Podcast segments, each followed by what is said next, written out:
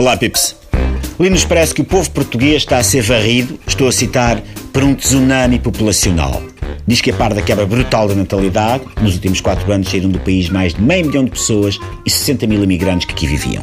Se nada for feito para contrariar estas tendências, em 2080 somos apenas 7 milhões. Certo, mas vamos lá ver bem as coisas.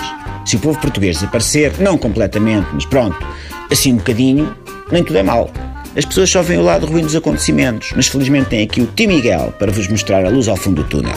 Para começar, o trânsito.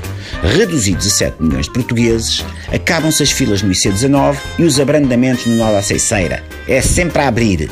A vida atrás do volante durante as horas de ponta deixará de ser aquele enervante para arranca para se transformar num filme do Fast and Furious. Seremos todos Vin Diesel a fazer bufar o escape.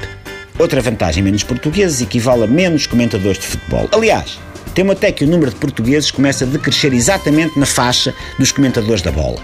Porque há certos dias em que parece que se vão atirar uns aos outros. Não raras vezes receei que o Pedro Guerra se deixasse cair para cima do Pina e começasse a sufocá-lo com a coxa. Menos portugueses equivale também a menos gente a participar em reality shows o que leva a que haja menos reality shows. Tudo bem que as casas dos segredos e os Love on Top vivem muito da reciclagem não só porque trazem concorrentes antigos para novas edições, mas porque mesmo os novos concorrentes têm geralmente um ar bastante usado. Acontece que mais cedo ou mais tarde esses concorrentes antigos deixam de dar audiência e acaba-se o tachinho. Vão fazer presenças em discotecas que em 2080 também estarão vazias. Mas atentemos à principal vantagem.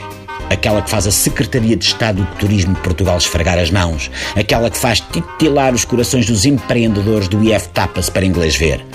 Menos portugueses, menos casas ocupadas por portugueses. Ou seja, mais casas disponíveis para Airbnb, caminho aberto para a gentrificação. Mais turistas, mais moeda a entrar no país, menos portugueses a lamentarem-se por mais uma casa centenária que cerra as portas na Baixa de Lisboa para dar lugar a mais um hotel, a mais uma loja de enlatados típicos gourmet souvenir, a mais uma loja de galos Barcelos, canecas, a dizer I love Portugal e t-shirt do Cristiano Ronaldo. Existem fatores muito positivos no desaparecimento do povo português. Por isso, Pips, não se deixem cair nessa armadilha alarmista. Em 2080 poderemos ser apenas 7 milhões, ok.